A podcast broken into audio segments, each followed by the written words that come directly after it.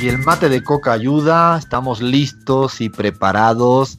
Si me quedo sin voz, porfa, compas, hagan el auxilio, ¿eh? toma la palabra, lean, Grismar, Abraham o incluso Fer, que no habla nunca, por favor, lánzame una toalla ahí o algo. Pero por ahora seguimos, estamos así con ganitas, muy, con mucha ganas de hacer el programa de hoy porque viene cargadito de todo. Vamos a arrancar con redes, enredos, pero antes, porfa, Crismar, cuéntale a la gente que estamos hasta en la sopa, que ya, ya, de hecho, la gente en las redes se ríe de esa expresión nuestra, o tuya, que ya la hemos eh, casi reapropiado todo el equipo. Eh, cuéntale a toda, la, a toda la banda que nos escucha por dónde nos pueden contactar y comunicar. Y realmente, cada día, semana a semana, nos, nos dicen más cosas y nos ponemos muy contentos, incluso hasta de las críticas que, que se nos vienen, porque de eso se trata. Alfredo, además qué excelente noticia porque esta semana justamente alcanzamos los 3.000 seguidores. Aplausos allí, fanfarres para Cintia, que hace un excelente trabajo en nuestras redes. Y sí, estamos hasta en la sopa en Twitter para que nos sigan y sigamos sumando. La pizarra OK, la pizarra OK en otras palabras, también en Instagram, en Facebook, en el canal de Telegram, estamos como Radio La Pizarra en Instagram, por cierto, pueden ver todas las locuras que hacemos desde cada rincón del mundo, así que tienen que revisarlo. Y evidentemente, lo que más le gusta a los chicos, que es la plataforma de podcast, donde bueno, pueden reescuchar, escuchar, descargar cuantas veces deseen esas partecitas del programa que más les gusten. Eh, y bueno, estamos en SoundCloud, iTunes, Spotify, Evox y Radio Cut para Argentina hasta en la sopa, ya lo dijo Alfredo Serra. Estamos hasta la sopa y además con esa pronunciación le dejamos esto a Crismar porque el resto lo, lo hacemos patético. Entonces Crismar nos deja así un nivel internacional muy arriba que pareciera que todos hablamos muy bien inglés, pero es únicamente ella. Yo ahí sí me río de ella cuando le, lanzo el francés, que no se atreve nunca. Pero bueno, esto será harina de otro costal. Ahora sí, nos metemos directamente a ver qué ha habido esta semana, semana intensa para variar en toda la región latinoamericana, porque es que no había donde mirar, ¿no? Que si en Paraguay, que si Colombia, que si Argentina. Bueno, a ver, primeros buenos tweets que has entresacado para empezar a comentar la realidad política latinoamericana y global. Alfredo, Alfredo. Bueno, vamos a iniciar en Colombia, aunque él no está en Colombia, creo que es Juan Manuel Santos, expresidente del país. Bueno, dijo recientemente en su cuenta de Twitter, no puede haber paz y reconciliación con el asesinato de nuestros líderes sociales. Esto debe parar ya. Curioso porque un dato acá, durante su gobierno eh, de ocho años, al menos, al menos 600 líderes sociales fueron asesinados, Alfredo qué hipocresía tiene Juan Manuel Santos, ¿no? En atreverse, bueno, está bien que lo diga, e incluso debe ser que ahora se cree de verdad lo del Premio Nobel de la Paz, a pesar de tener en su trayectoria, ¿no? El número de líderes sociales asesinados en esa democracia tan aparente que es la colombiana y que nos dio unas lecciones magistrales Gustavo Petro. Así que, por favor, Santos, deje ser de, tan, de tanta hipocresía que nos cansa aquí en la pizarra, que diga usted esto ahora cuando ha dejado de ser presidente y o hizo o dejó hacer tanta muerte que sigue habiendo en esa Colombia que tanto amamos. Luego vamos a hablar un ratito de esto cuando nos toque hablar en cada loco con su, tema, con su tema de nada más y nada menos que Alvarito Uribe. Bueno, sí, Alfredo. Vamos a continuar en Chile. Camila Vallejo, diputada chilena, decía, si el ministro Mockenberg hiciera su trabajo a favor de los chilenos y leyera los proyectos de ley, sabría que nuestro proyecto de 40 horas, presentado hace dos años, prohíbe la reducción de los salarios, Alfredo. Ha sido una batalla, una batalla que Camila Vallejo, ¿no? lideresa del Partido Comunista, lideresa estudiantil, viene desde hace tiempo intentando pedirle al legislativo chileno que no permitiera tantas horas, porque hay que recordar que en Chile se permiten hasta 48 horas semanales, una de las jornadas laborales legales más elevadas del mundo, de América Latina, de la OCDE. Y de hecho se ha demostrado ya, hay infinitos estudios, que a medida que baja la jornada laboral se mejora productividad y ganan todos. Ganan los trabajadores porque tienen mayor capacidad de ocio, ganan la productividad, incluso ganan el crecimiento económico. Bueno, Camila Vallejo ha logrado dar un paso importante y ojalá a partir de ahora en Chile haya una importante reducción de jornada laboral para el bien y la salud de los trabajadores. Insisto, porque además también ganan los empresarios, así que creo que hay que aplaudir desde la pizarra este tipo de, anuncios que se van dando en economías como la chilena, que son muy, muy neoliberales hasta el momento. Así es, Alfredo. Bueno, en Perú otra que levanta la bandera por mejores eh, oportunidades es Verónica Mendoza, líder progresista del movimiento Nuevo Perú. Decía que se vayan todos, que decía la gente, nuevas elecciones con nuevas reglas. El presidente pudo haber abierto una salida democrática a esta crisis, cerrando constitucionalmente el Congreso por haber burlado de la cuestión de confianza y por el blindaje continuo a los corruptos. Así que ella sigue empujando justamente en esa línea. En esto, precisamente, eh, yo creo que aplicamos nuestra bola de cristal, Abraham, porque desde hace mucho tiempo, semana, muchas semanas antes, hemos repetido varias veces que en Perú se venía un anticipo de elecciones. Hemos insinuado, dicho, de por activa y por pasiva, y parece que sí, que ahora realmente, eh, esta semana, la semana que viene, va a haber eh, aprobación o no del calendario electoral, y todo apunta a que en vez de las elecciones presidenciales en el año 2021, habrá elecciones en el año 2020 no aguanta más el sistema político corrupto y podrido actual en Perú y parece que Vizcarra, quizás por un interés propio de salir por la puerta grande, ha precipitado esto y veremos a ver si el Congreso habla y aprueba el anticipo electoral y ya eh, Verónica Mendoza por el Nuevo Perú está exigiendo lo que se suele exigir en democracia, que la gente vote. Veremos, vamos a seguir muy atentos y seguramente más pronto que tarde haremos algún bajo la tiza de lo que está pasando en el Congreso peruano. Sí, Alfredo, continuamos y vamos a dar un brinquito para Paraguay porque esta semana estuvo, tuvo candela. Eh, hubo, bueno, toma y dame de aquí para allá. A Marito Abdo, el presidente, casi que le monta un impeachment. Pero vamos a iniciar por el inicio, como quien dice, ¿no? Jair Bolsonaro, porque sí, el presidente brasileño está eh, metido en este rollo y es que eh, a inicios de semana decía, saludo al presidente Marito Apto por la defensa tranquila y firme de los intereses de Paraguay. El contrato de energía previsto en el Tratado Binacional de Itaipú refuerza las buenas relaciones entre nuestros países y, escuchen bien, nos permite seguir trabajando juntos por nuestros pueblos. Yo casi me lo creo. Traducción simultánea, porque a esta gente hay que traducirles, ¿no? Para que la gente realmente entienda qué está pasando, es que Marito Abdo ha regalado ha regalado la energía que viene de la hidroeléctrica de Itaipú, la más importante del país, que provee a buena parte del sur brasilero de energía, le ha regalado, es decir, no ha respetado los precios internacionales a los cuales se vende la energía, le ha puesto un precio muy por debajo del precio internacional, regalándole a su amiguito Jair Bolsonaro la energía. A partir de ahí se ha descubierto que esto ha pasado, es una suerte de traición a la patria porque se ha regalado literalmente, es como ir a un mundial de fútbol y dejarte a perder con tu selección frente a la contraria. Ha habido un gran escándalo, ha dimitido el canciller, ha dimitido el presidente de Itaipú, y tú hablabas, eh, Crismar, bien dicho, lo del juicio político, del impeachment, cuidado no, porque esto no se ha acabado. El lunes se va a votar, vamos a ver qué pasa, porque ahí, ahí es un congreso bastante atípico, donde hay muchas idas y vueltas. Ha habido una fuerte presión por parte de Bolsonaro y de Donald Trump para que no se caiga eh, el amiguito o el subordinado eh, Marito Abdo, pero el lunes habrá juicio político. Es probable que no salga, pero me atrevo también a pronosticar con nuestra bola de cristal que este año puede que haya elecciones en Paraguay y hay que recordar que Marito Abdo ahora va a cumplir en agosto un año de gobierno. Es posible, insisto, que se anticipe porque ya parece que tanto este presidente como el vicepresidente actual de Mario Abdo no han logrado, no han logrado demostrar que tienen capacidad de gobierno con una fuerte traición a la patria y vamos a volver a estar atentos y seguramente llamaremos a amigos nuestros como Camilo Suárez o Leo Rubín o a ver si podemos contactar otra vez con Efraín Alegre, que ya lo tuvimos en la pizarra, a ver si nos dan algunas luces sobre un tema que ha sido bomba de relojería durante esta semana pasada.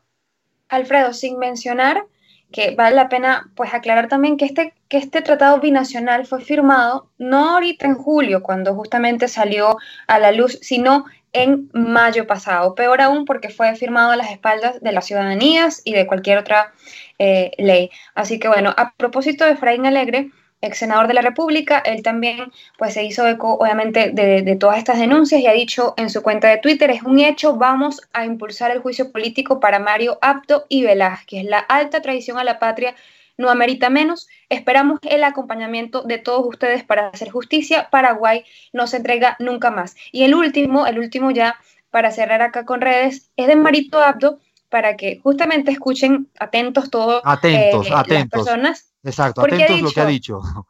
redoble de tambores, ha dicho, acepto la pelea por un Paraguay sin mafias. Y yo me pregunto si ese sin mafias lo incluye o no lo incluye a él. Pero además, Crismar, Lean, Abraham y a toda la gente que nos escucha, es que aquí no se trata de pelea, se trata de no vender gratis los recursos eh, eh, soberanos que le pertenece a la ciudadanía paraguaya. Aquí no es cuestión de, de ser peleón, no, no, no, se trata de hacer política pública sencilla.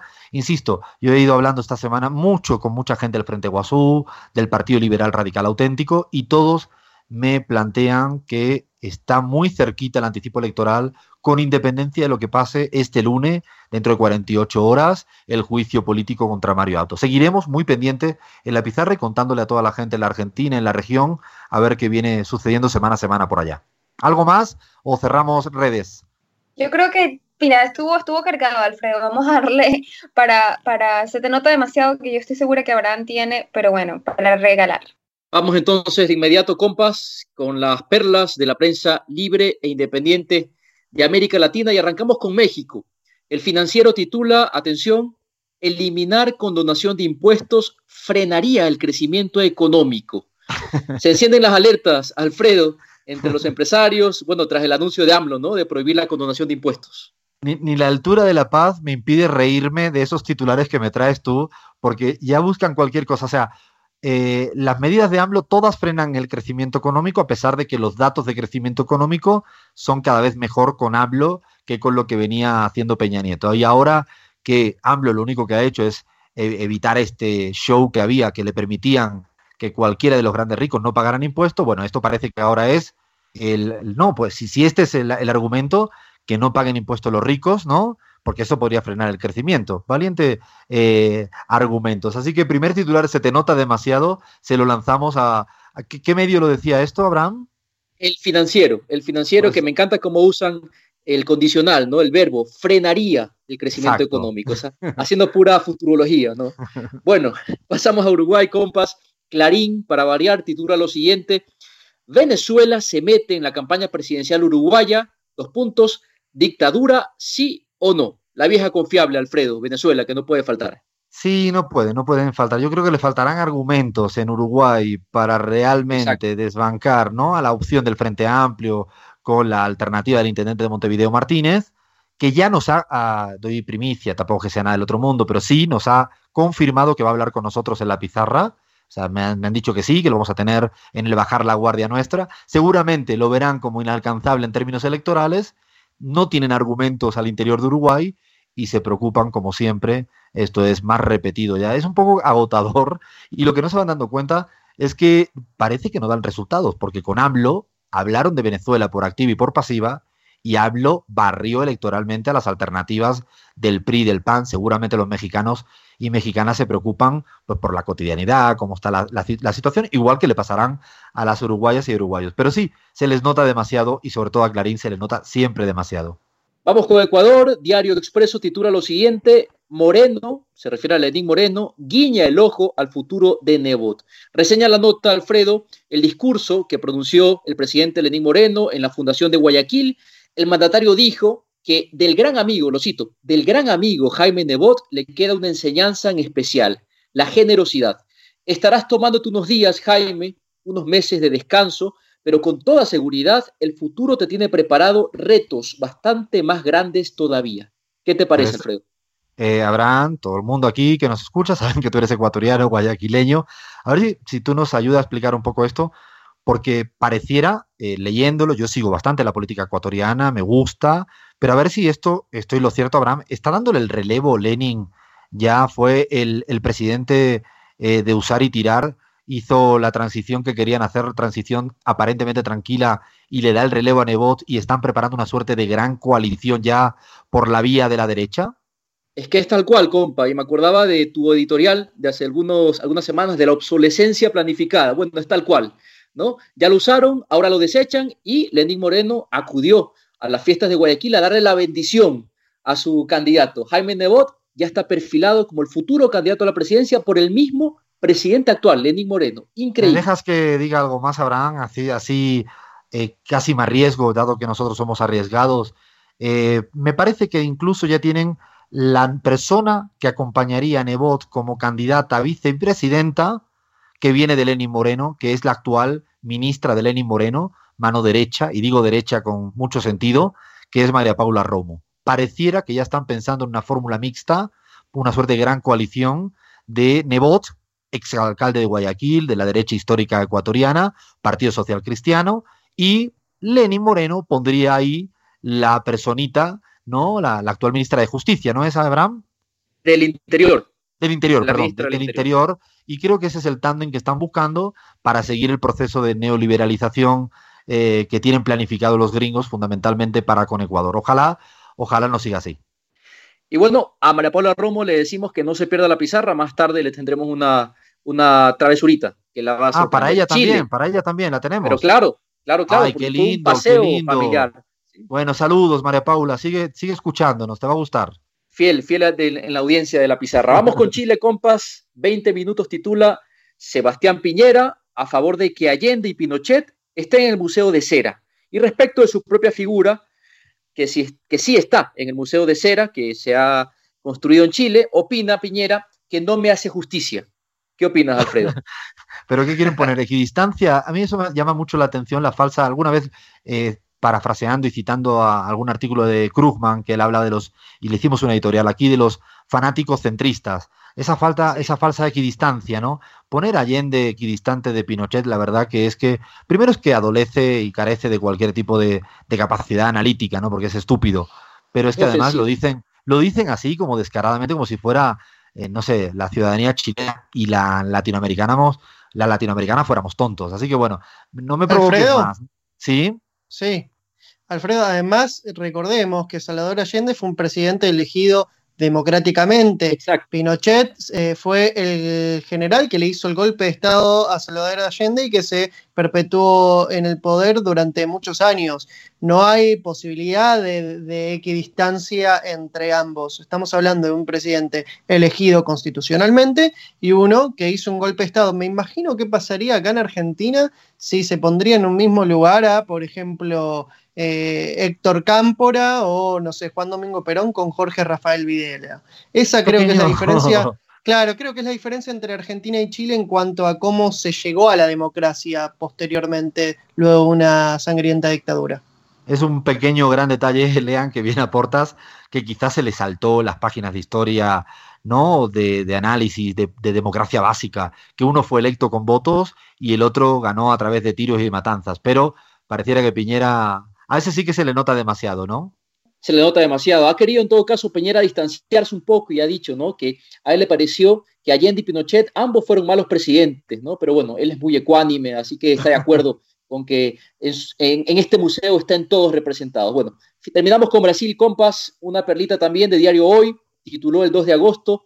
Bolsonaro da luz verde a la privatización de Electrobras, la joya de la corona brasileña. El presidente dio luz verde a la privatización de Electrobras en el marco del plan de venta de activos para sanear las cuentas públicas. ¿Qué tal, Qué capacidad, ¿no, Abraham? Como ahí se le nota demasiado que después de, lanzar la medida le ponen el, ¿no? el verbo en positivo, que es el sanear, porque claro, sí que sanea. Además, esto siempre que se privatiza, es verdad que sanean en el porque llega una cantidad de plata en el instante que vende pero lo que no se dan cuenta es que es pan, ¿no? pan para hoy y hambre para mañana. Es decir, a partir de mañana los ingresos generados por este tipo de empresas, que suelen ser muy rentables, eh, dejan de ingresarse. Es decir, hoy reciben un montón de plata, entre comillas, sanean en el instante que llega la plata, pero dejan de ingresar plata durante, durante 20, 30 años, porque nunca se suele privatizar una empresa que no es rentable. Así que a, esta, a este otro medio brasilero, no sé dónde es el, el que has utilizado, pero se le nota demasiado, ¿no? Totalmente. Y con eso terminamos las perlitas de hoy, Alfredo. ¿Cómo venía cargadísimo el repaso a redes, el repaso a la prensa? Y habrán dicho ustedes, y bueno, no pasa nada en la Argentina, no hay tweets de los de siempre y las de siempre en la Argentina o titulares de Clarín en la Nación. Sí, sí, a ver los hilos, pero lo que pasa es que vamos a tener un especial dentro de un ratito para hablar del clima electoral y ahí vamos a también hacer un breve repaso de lo que van diciendo o mintiendo o inventando los medios de comunicación y lo que dicen los políticos en las redes. Ahora sí, ahora nos metemos directamente, nos vamos a un barrio, un barrio de Madrid, a Vallecas, y en unos segundos Lean te toca contar en fútbol y política sobre el Rayo Vallecano. Esto es La Pizarra. Seguimos.